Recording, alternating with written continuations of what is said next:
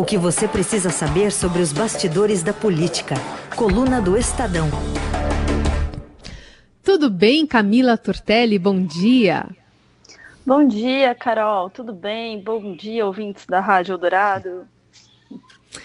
Bom, Camila, vamos falar um pouquinho sobre a apuração aqui da coluna do Estadão, pensando né, em ano eleitoral, em é, muitas trocas de favores. O Ministério de Minas e Energia pediu à pasta da Economia autorização para criar cabide de emprego. Pois é, Carol.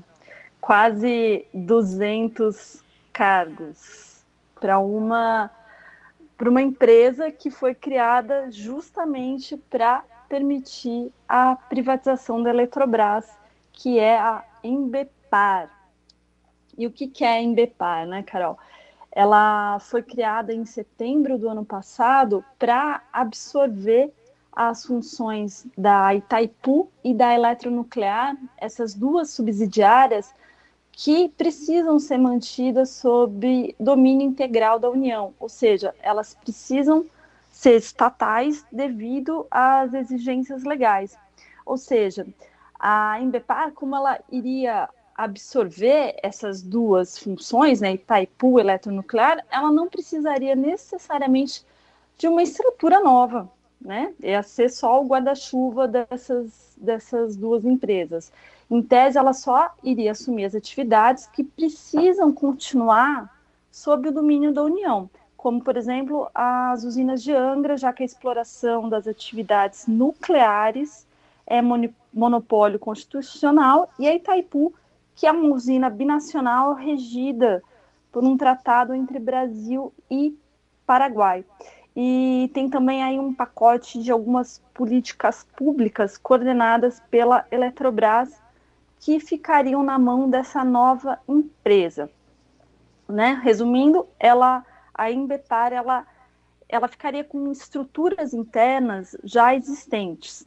Então, né, se ela vai ficar com estruturas que já existem, não faz muito sentido você pensar que seria necessária a contratação de mais servidores, certo? Né? Já está ali, ela só vai assumir, só vai abraçar aquilo para que a Eletrobras possa ser privatizada.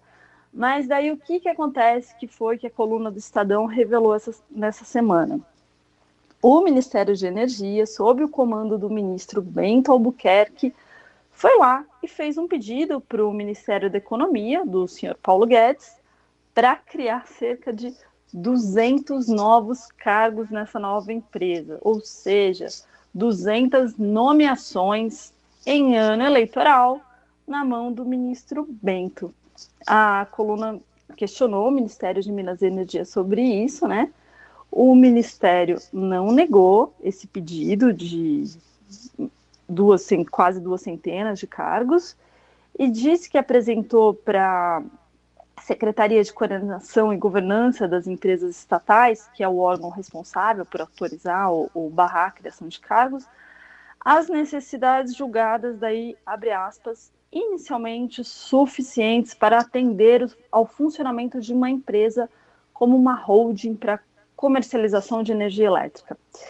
E o, o, Ministério de Minas e Energia falou ainda que o pedido contemplou as necessidades para o pleno funcionamento de todas as atividades, atividades previstas para serem assumidas pela, no, pela nova estatal, lembrando que ela só ia assumir estruturas já, já, já existentes mas que as operações vão acontecer de forma gradativa. E o que aconteceu? A economia achou o pedido um pouco exagerado e autorizou, um pouquinho exagerado, a, a criação de 27 cargos, ao invés de quase 200. Mas o Ministério de, da, de Minas e Energia diz que isso foi uma estimativa para atender é, uma necessidade inicial, ou seja, que ainda disse que ainda está em análise a autorização para a criação de mais vagas. Quer dizer, pode ser que ainda vai acontecer a autorização desses 200 cargos, desse cabidão aí de vagas. É uma coisa que a gente precisa ficar de olho. E só para concluir, vamos lembrar mais uma vez que essa, a Embepar, foi a segunda empresa pública que nasceu na gestão do presidente Bolsonaro, que é uma gestão que prometia arrecadar um trilhão de, real, de reais com a venda de estatais e que a capitalização da Eletrobras ainda precisa do aval do Tribunal de Contas da União para acontecer. Bom, tá, vamos acompanhar porque, sei lá, essa história de criar empresa aí para é, privatizar outra e precisar desse cabidão todo me lembrou aquela do, do cara que foi no protesto anti-vacina, né? E tomou a vacina antes para ir lá, para ir no protesto anti-vacina. É, é, pelo menos né? se vacinou, né? Pelo menos se vacinou. A, a, a boa notícia é essa, pelo menos.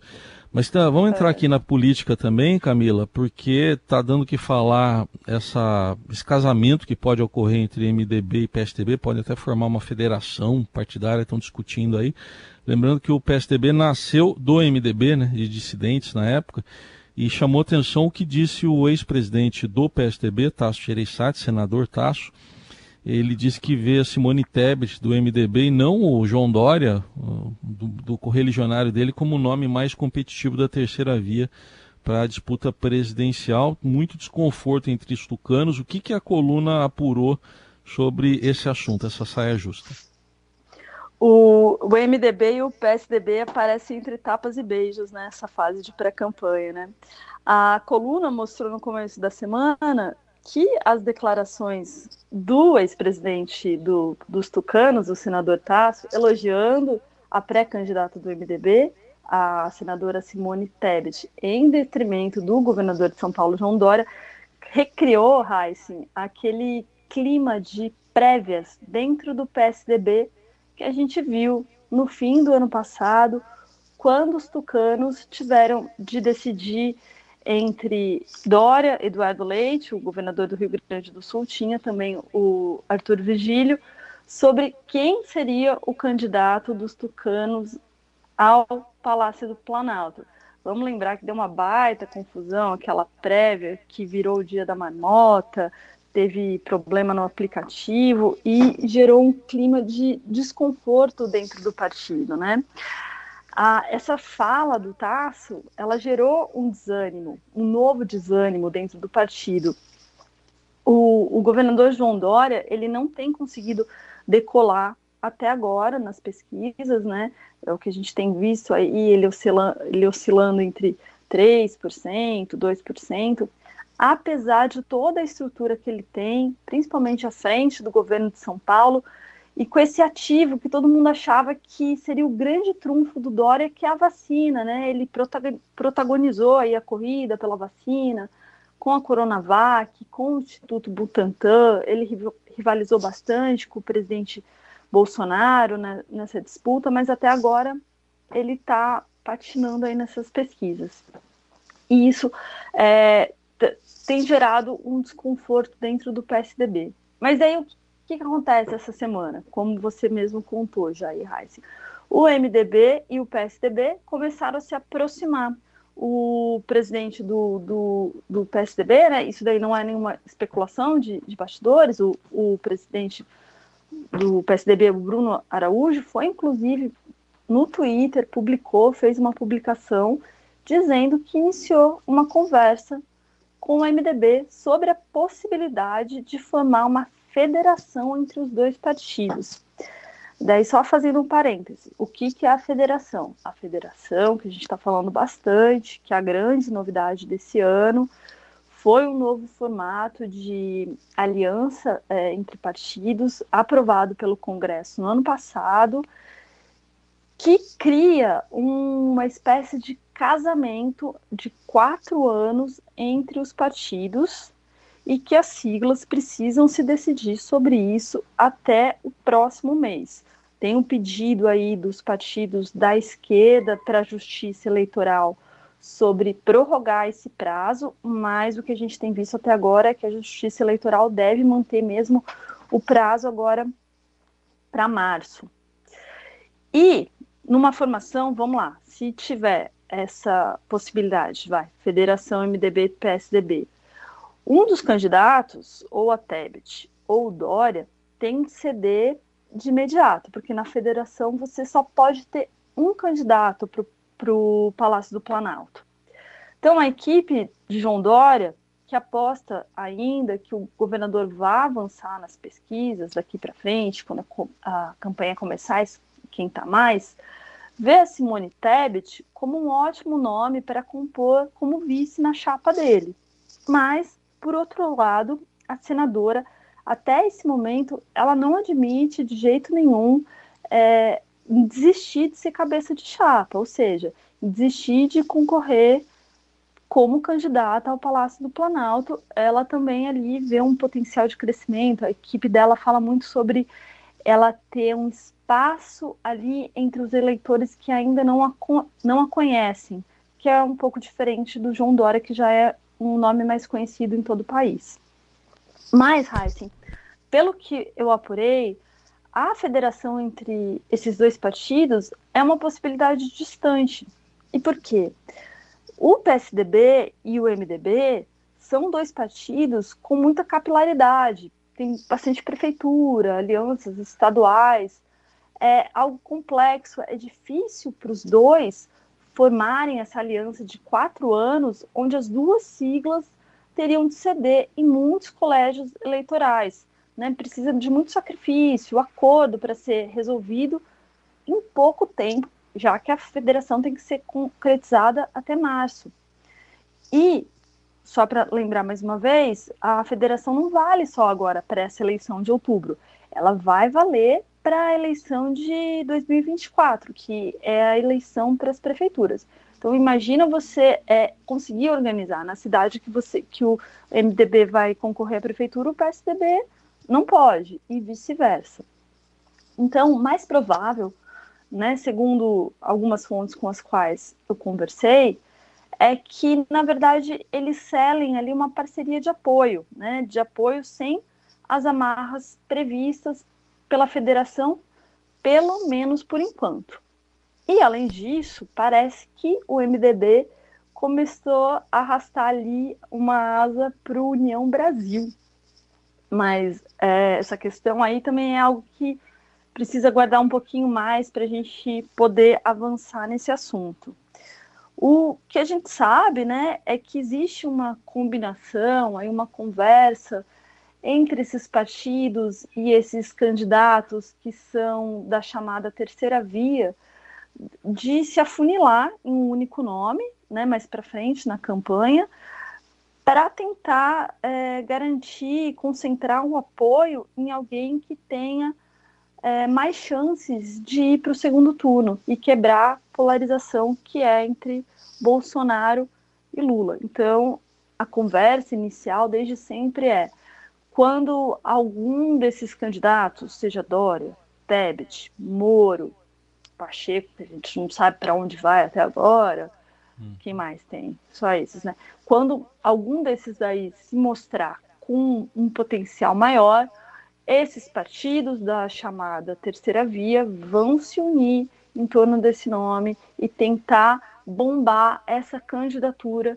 para que essa candidatura consiga furar a polarização e ir para o segundo turno. Porque daí, se esse candidato da terceira via conseguir chegar no segundo turno pelas pesquisas, o que a gente vê até agora seria provavelmente com Lula, aí é um novo jogo, aí a campanha recomeça e eles veem nisso uma chance de avançar.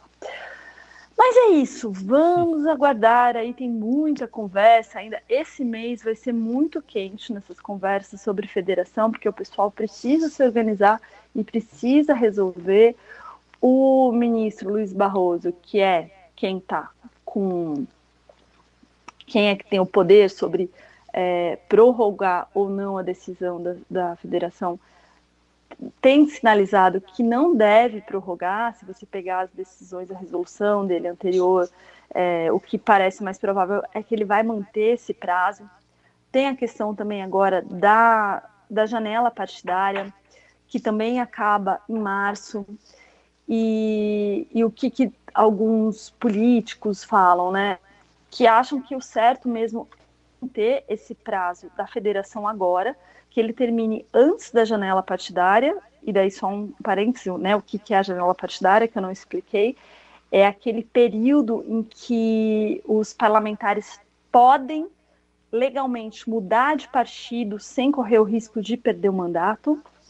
Então, eles dizem assim: é, é preciso é, que a federação seja definida antes do fim da janela partidária. Porque se eu sou, por exemplo, um deputado do PSL que que está lá no União Brasil, né? Sou um deputado do União Brasil e ele fecha uma federação com o MDB. Eu não concordo com isso. Eu quero mudar de partido. Então, essa federação tem que ser fechada antes da janela partidária. Antes de eu, de eu, eu tenho que ter o meu direito legal de mudar, de sair desse barco onde eu não concordo. Então, vai ser um mês quente, vai ter muita conversa, vai ter muita briga e vai ter, vão ter muitas definições aí nas, ao longo de fevereiro e março. Aguardemos. É até porque a gente tem né, essa movimentação, como você disse, bastante é, enfática, incisiva da própria Simone Tebet, agora chamando Helena Nandal né, para tocar a parte econômica né, do, do, do seu plano é, presidencial para 2022, então é um nome forte na área da economia e a gente vai tratar ainda mais sobre essas propostas né, dos candidatos nessa área tão importante nesse ano de crise. E eu estava ontem sapeando pela agenda do, do prefeito Ricardo Nunes e vi aqui que ele teve um encontro, por exemplo, com o senador Tasso Gereissati, né? Prefeito aqui de São Paulo, que é do MDB, junto com o secretário da Casa Civil, Ricardo Trípoli. Então, são bastidores, é muita coisa nos bastidores que está acontecendo nesse comecinho de ano, né, Cá? Muita coisa. Tá tendo muita reunião por aí, muita conversa. A gente tem que ficar atento, assim, e, e aguardar. É difícil, nesse momento, prever o que de fato deve acontecer, porque realmente é, é muita, muita conversinha para aqui, conversinha por ali, nomes que podem mudar de partido. E a novidade nessa questão da federação, né? Nem, nem os políticos sabem direito ainda como lidar com isso, como que isso vai ficar. A gente não sabe também, Carol, por exemplo, se é, daqui um ano, no próximo ano, o Congresso não pode mudar a questão da federação, né? Então, é tudo ainda muito incerto. A gente está no começo da, da pré-campanha. Coluna do Estadão com a Camila Turtelli, direto de Brasília. Agora para falar de uma pressão sobre a candidatura de Sérgio Moro. Empresários querem saber se o Moro sabe ou se ele não sabe. O assunto é economia. Direção do, do Podemos e aliados próximos ao presidenciável Sérgio Moro têm ouvido de empresários de diferentes setores críticas em relação à falta de clareza e de profundidade sobre temas econômicos na pré-candidatura da, da sigla. E no último domingo, o Moro foi convidado do programa Canal Livre da TV Band, destacou alguns dos pontos do plano econômico da candidatura. Vamos ouvir aqui. Nossa proposta é focada na retomada do crescimento econômico. E aí tem que traduzir para as pessoas. O que, que isso significa? A volta do emprego, crescimento do emprego, aumento de salários com o tempo com o crescimento econômico. Agora, existe uma série de caminhos para que você atinja esse objetivo. Sou absolutamente a favor de privatizações. Eu tenho uma visão mais liberal da economia, sem prejuízo, e acho fundamental importância, políticas robustas sociais, de educação, saúde, segurança e redução das desigualdades sociais. Bom, e como é que essas cobranças, Camila, estão repercutindo na, na equipe do ex-juiz? O que, que eles pretendem fazer agora para tentar mudar essa visão? O Heisen, o Moro está sendo cobrado na chamada oral, né? O pessoal quer saber se ele fez ou não fez a lição de casa e se sabe opinar além de justiça e segurança pública. A equipe dele está preocupada com isso e está se mexendo, tentando melhorar essa questão. E eles estão sendo muito cobrados, Heisen. A presidente do Podemos, a deputada Renata Abreu, ela participou nessa semana de um encontro com empresários e industriais em São Paulo, promovido pelo grupo, pelo grupo Voto. Eu conversei com algumas pessoas que participaram desse encontro e o pessoal saiu de lá encantado com a Renata Abreu. Alguns até disseram que ela deveria ser a candidata do partido, mas que eles fizeram uma série de cobranças sobre a postura do Moro nessa pré-campanha.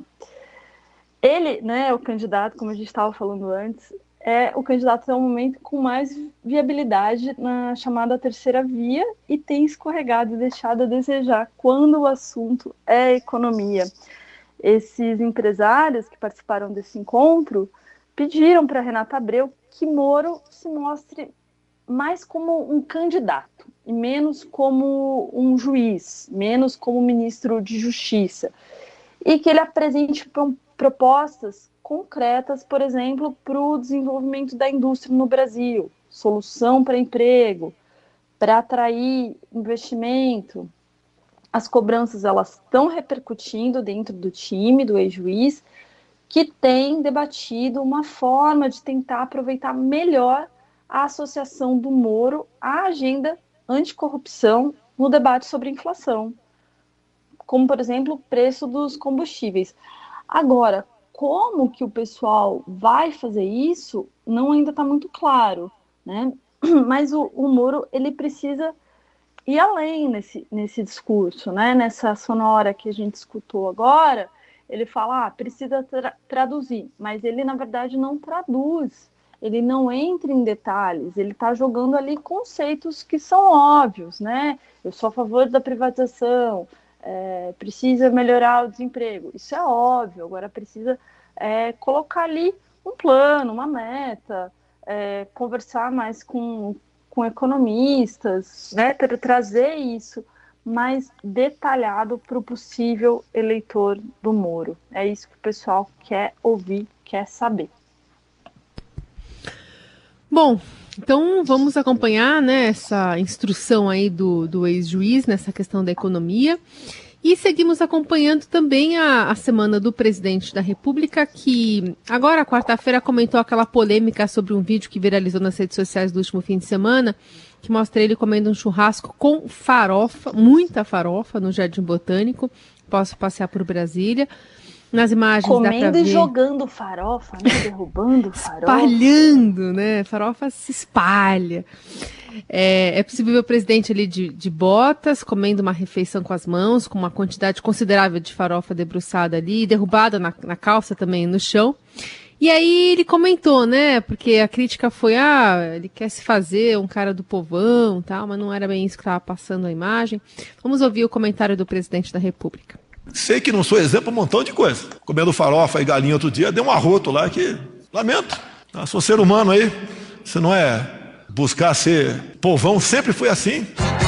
Comprei um quilo de farinha pra fazer farofa, pra fazer farofa, pra fazer farofa. Comprei um quilo de farinha pra fazer farofa, pra fazer farofa, Comprei um pé de porco. E olha que ontem ele ainda esteve com o presidente do Peru, né? Então foi uma semana perfeita. É. é, é uma, é, chega a ser uma falta de respeito, né? Essa declaração do presidente, né? Quer dizer então que você ser é, simples, você ser pobre, quer dizer que você é porco, né? Dê um arroz. É, é. Exato. Tenha santa paciência.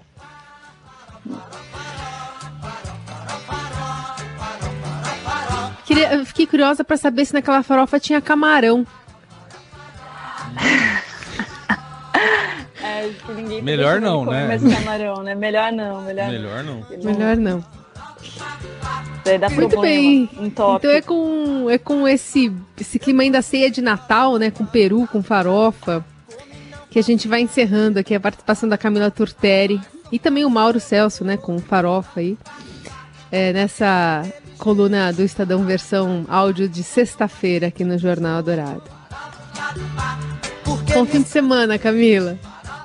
Bom fim de semana para vocês também. Beijos. Eu, eu, desliguei o ventilador aqui enquanto tocava a música. Achei, não, não achei prudente.